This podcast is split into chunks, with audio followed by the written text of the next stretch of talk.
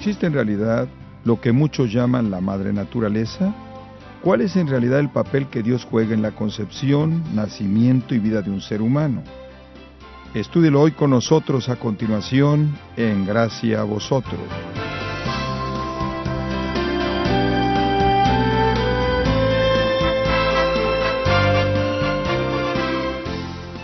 Pues por acompañarnos esta edición de Gracia a vosotros, hoy el pastor John MacArthur en adaptación y predicación del pastor Henry Tolopilo continúa esta serie clave titulada El aborto, la matanza de los inocentes, explicando lo que la Biblia dice acerca de este tema.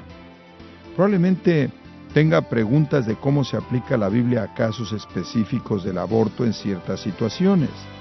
Sin duda alguna, el mundo está lleno de diferentes opiniones, dividido en diferentes posiciones en este asunto tan importante y realmente tan sensible. En lugar de darle otra opinión, veamos cuál es la perspectiva correcta, esto es, la perspectiva de Dios. Y para conocerla, Vayamos a la palabra de Dios para iniciar nuestro estudio de hoy. Es triste ver cuánta gente de aquellos que se llaman cristianos defienden esta práctica. Y la Biblia es tan clara y tan precisa en cuanto al tema del aborto que defenderlo realmente es negar la escritura. Es definitivamente negar la escritura.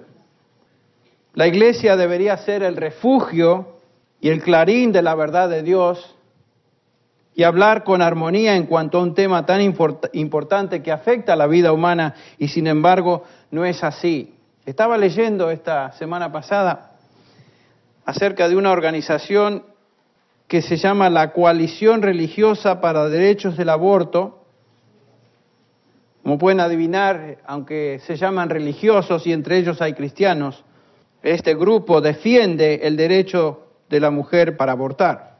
Entre estas organizaciones existen grupos tales como la Iglesia Bautista Americana, la Iglesia de los Hermanos, la Iglesia Cristiana, no es de los Hermanos Libres, es otra organización, el Concilio de Mujeres de la Iglesia Episcopal, la Iglesia Presbiteriana de los Estados Unidos, la Iglesia Unida de Cristo, la Iglesia Metodista Unida y otras.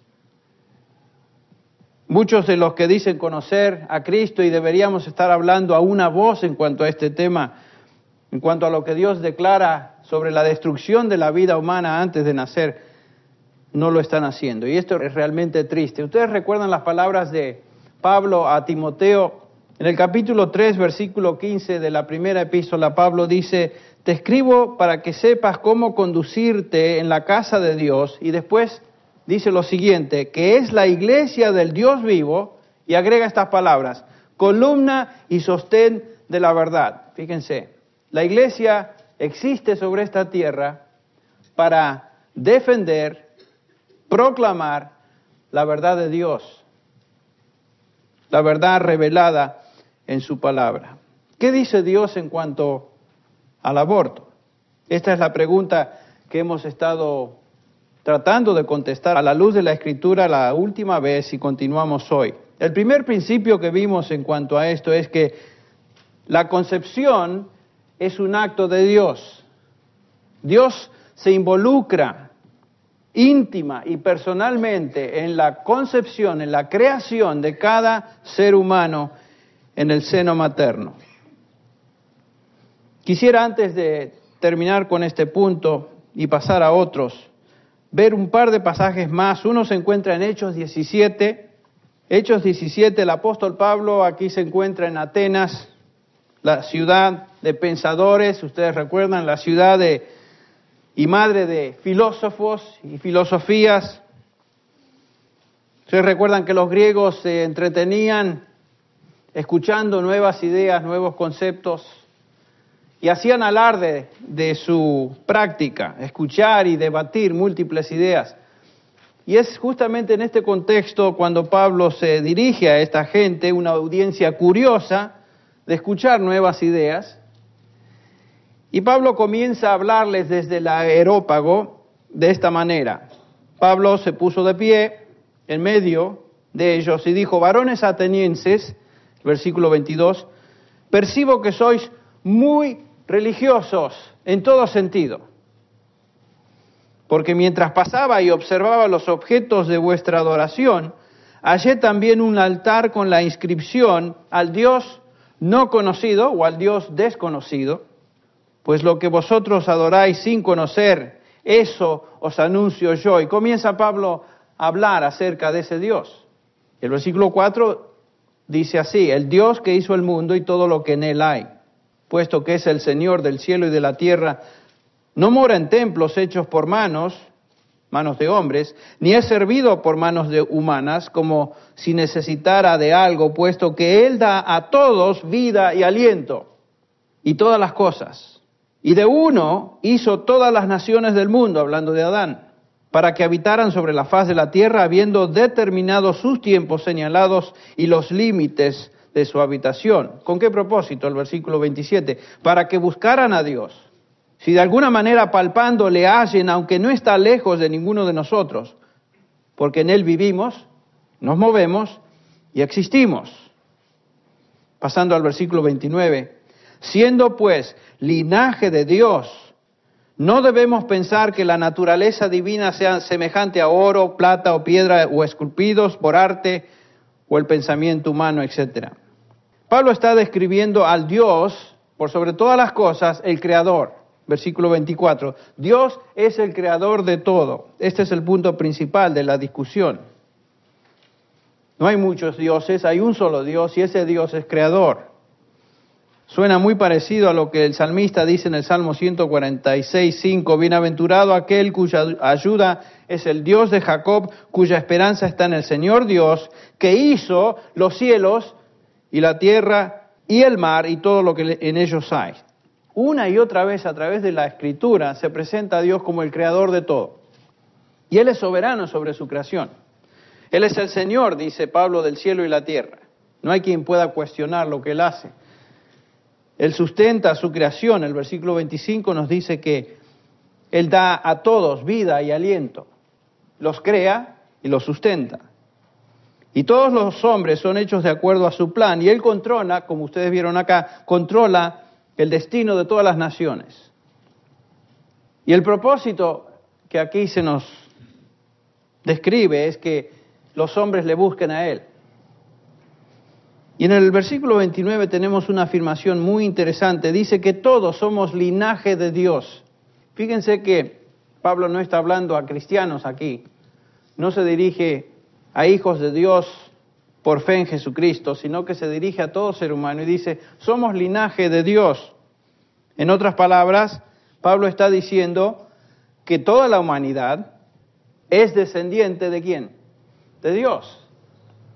Dios nos ha hecho somos su simiente, es lo que dice el pasaje. ¿Qué tiene que ver esto con el aborto? Bueno, el aborto es la terminación de la vida, el aliento de alguien que recibió su vida por parte de quién? De Dios.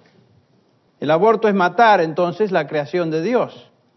No somos el producto de la madre naturaleza. La gente habla de la madre naturaleza. ¿Cuál madre naturaleza? No hay tal cosa, es un invento.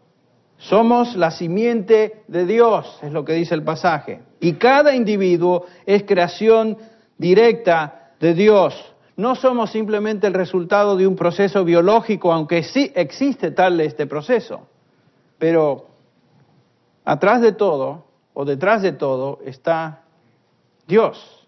En el Salmo 139, el salmista, un precioso salmo que no vamos a leer en su totalidad, pero entre los salmos de, David, este es uno de los preciosos salmos del rey, donde él reflexiona en cuanto a su vida y en cuanto a su relación con su creador. Él describe a Dios como aquel que es omnisciente, aquel que es omnipresente. Dios conoce todo acerca de nosotros. Fíjense el versículo 2, bueno, el, el 1 y el 2 del Salmo 139. Oh Señor, tú me has escudriñado y conocido Versículo 2, tú conoces mi sentarme, mi levantarme, desde lejos comprendes mis pensamientos. Dios conoce todo acerca de nosotros y siempre está presente en nuestra vida. Él nos conoce desde el comienzo y está íntimamente familiarizado con cada uno. Fíjese el versículo 3 y 4. Tú escudriñas mi senda y mi descanso y conoces bien todos mis caminos. Aún antes de que haya palabra en mi boca, he aquí, oh Señor, tú ya la sabes. Por detrás y por delante me has acercado, tu mano pusiste sobre mí. Tal conocimiento es demasiado maravilloso para mí. Está totalmente abrumado el, rey David por el concepto del hecho, hecho que él fue hecho por Dios, creado por Dios, y Dios conoce todo acerca de él. ¿Y qué si uno tratara de esconderse de Dios? De eso nos habla el Salmo también. Hay gente que trata de esconderse de Dios de alguna manera. Bueno, eso es imposible. Dice el versículo 12, ni aun las tinieblas son oscuras para ti, y la noche brilla como el día. Las tinieblas y la luz son iguales.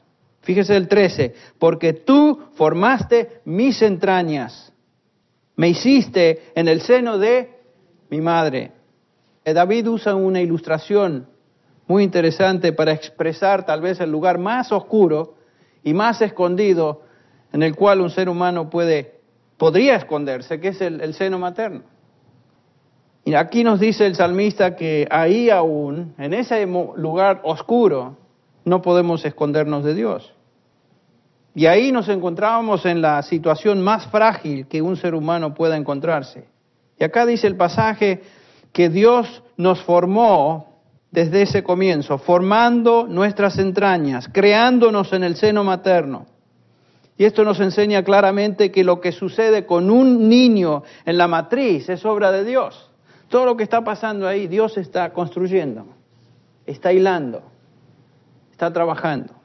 Así como todas las obras de Dios, esa es una de ellas. Por eso el versículo 14 dice el salmista, te alabaré porque asombrosa y maravillosamente he sido hecho. Maravillosas son tus obras y mi alma lo sabe muy bien. Dice David, tus obras son maravillosas.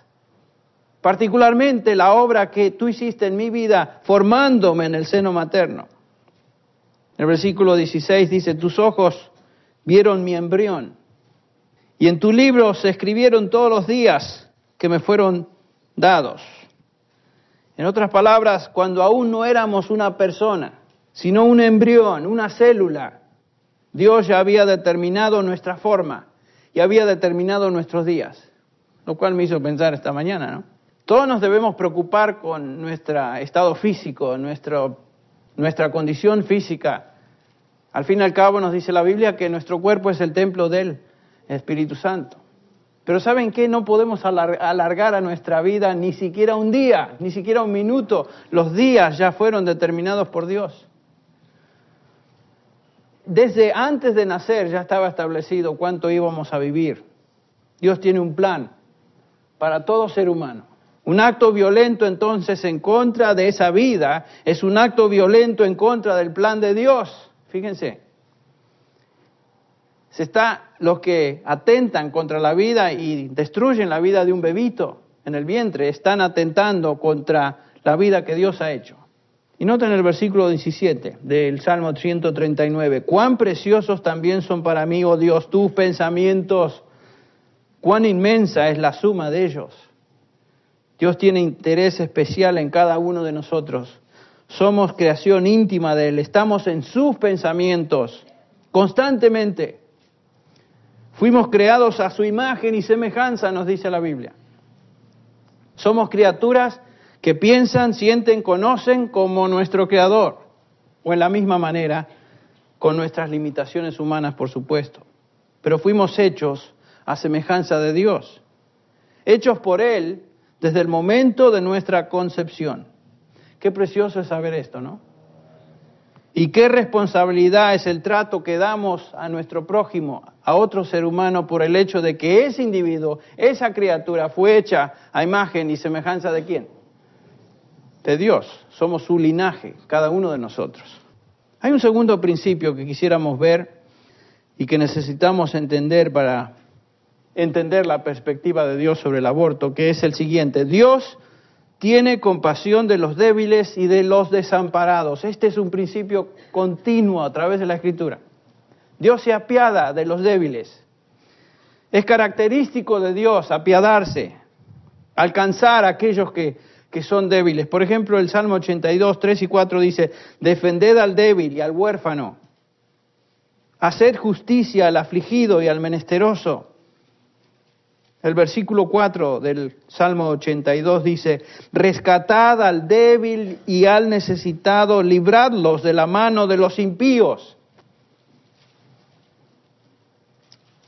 Si Dios se compadece de los débiles y los desamparados, les pregunto, ¿quién es más débil que un niño que aún no ha nacido? No hay personita más débil. Y Dios colocó a cada niño concebido dentro del seno materno para su desarrollo y para su protección.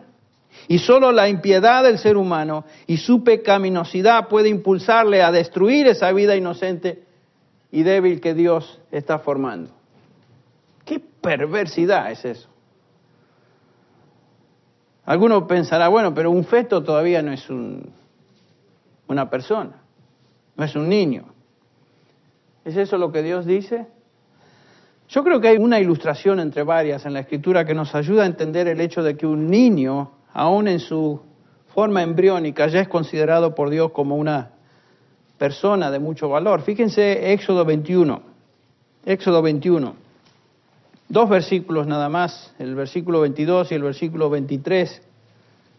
Tenemos una ilustración muy interesante que nos ayuda a entender cómo Dios ve a un bebé, a un niño no nacido, dice el versículo 22 de Éxodo, si hombres luchan entre sí y golpean a una mujer encinta, o una mujer con niño, es literalmente la traducción, y ella aborta, sin haber otro daño, ciertamente el culpable será multado según lo que el esposo de la mujer demande de él y pagará según lo que los jueces decidan.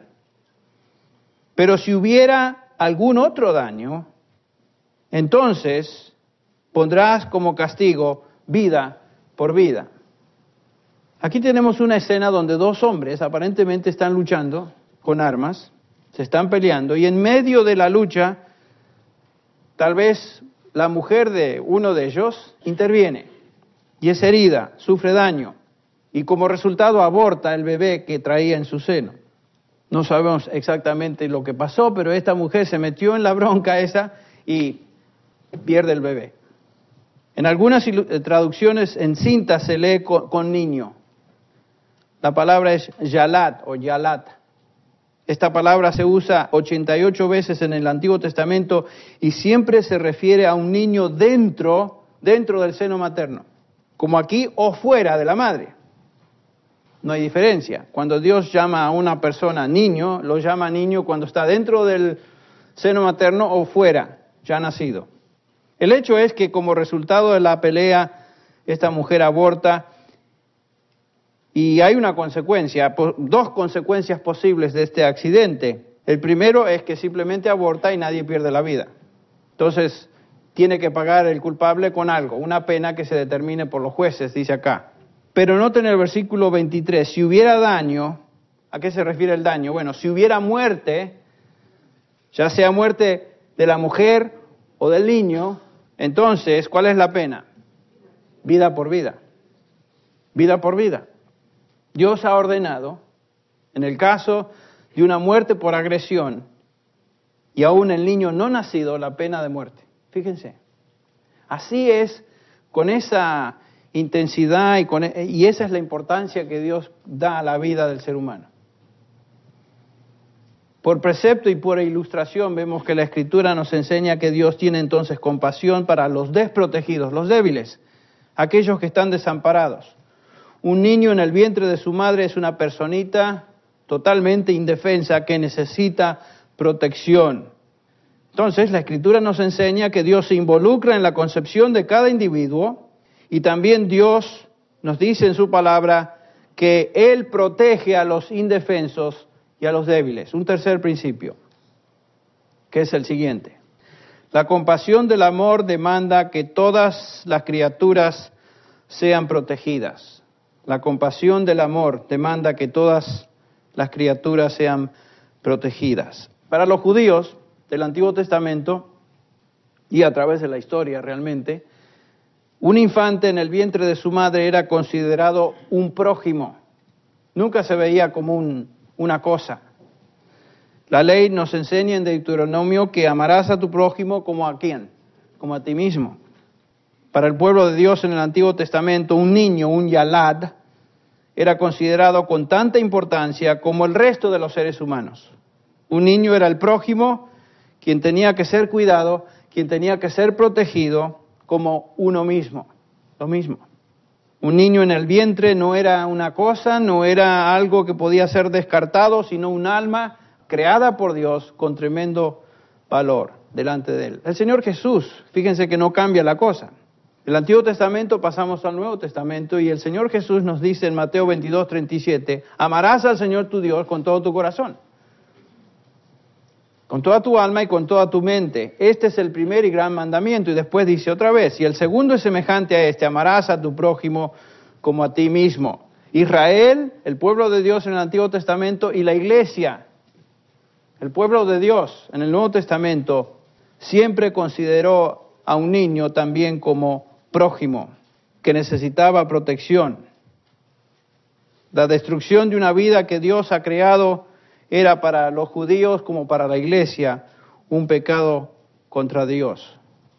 Algunos piensan que podemos hacer distinción en ciertos embarazos, ¿no es cierto? Les mencioné algo de esto la, última semana, que acerca de la violación de alguna persona o alguna otra excepción donde la mujer queda embarazada. La pregunta es la siguiente, ¿quiénes somos nosotros, escuche bien, para emitir juicio quién vive y quién no vive?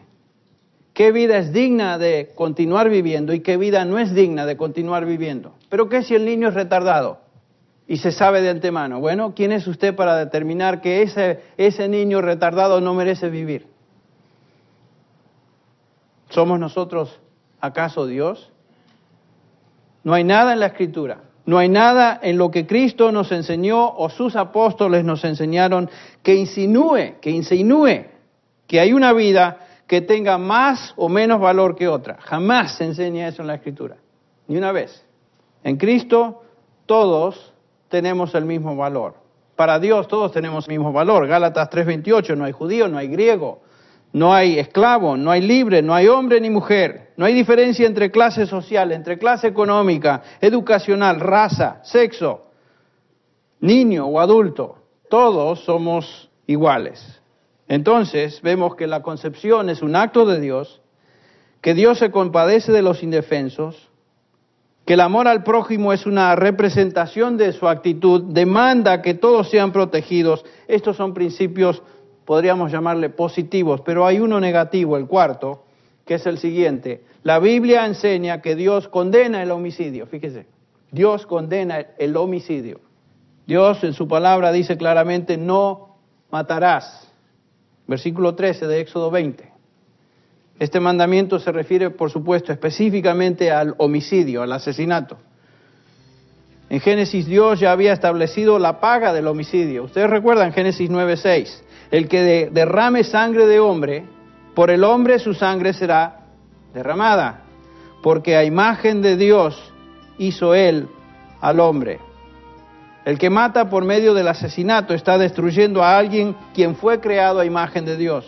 El homicidio en la escritura demanda la muerte.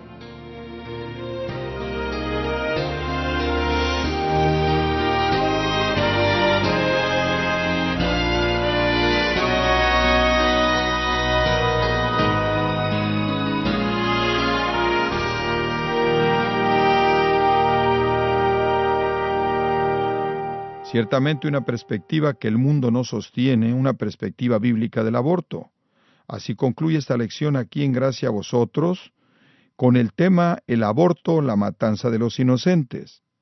Permítame concluir con una pregunta y una respuesta abreviada que puede encontrar en nuestra página de Internet. La pregunta es, decisiones, decisiones. ¿Cómo puede un cristiano tomar decisiones que honren a Dios?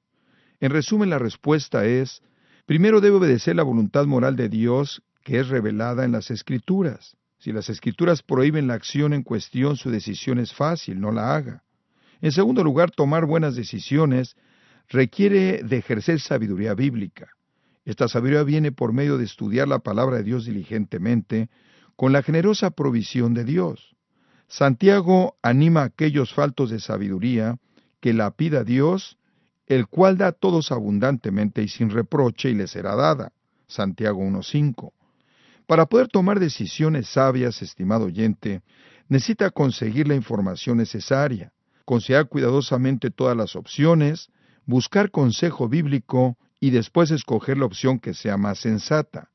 Finalmente, necesita considerar su propio deseo. Si la Biblia no dice nada en referencia a su decisión, y si una de sus opciones no es más sabia que la otra, entonces haga lo que usted considere. Tiene libertad para hacerlo.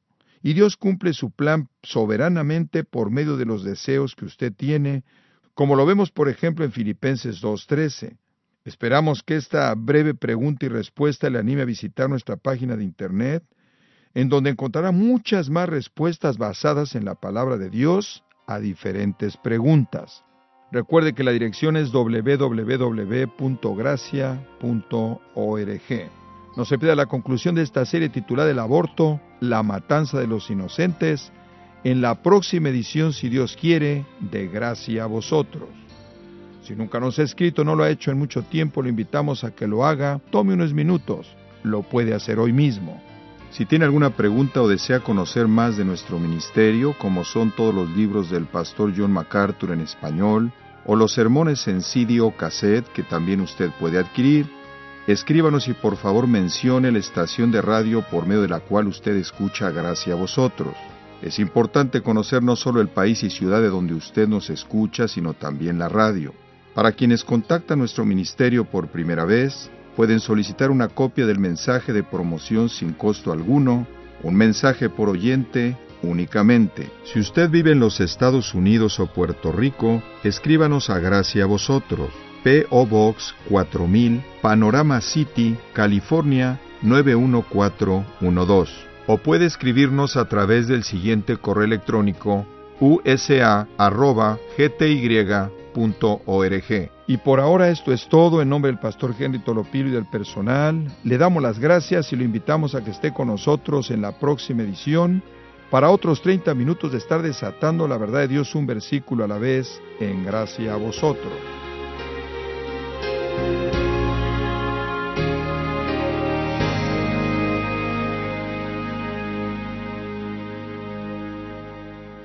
El aborto, el asesinato de los inocentes, concluye en la próxima edición, no se la pierda, aquí en Gracia a vosotros.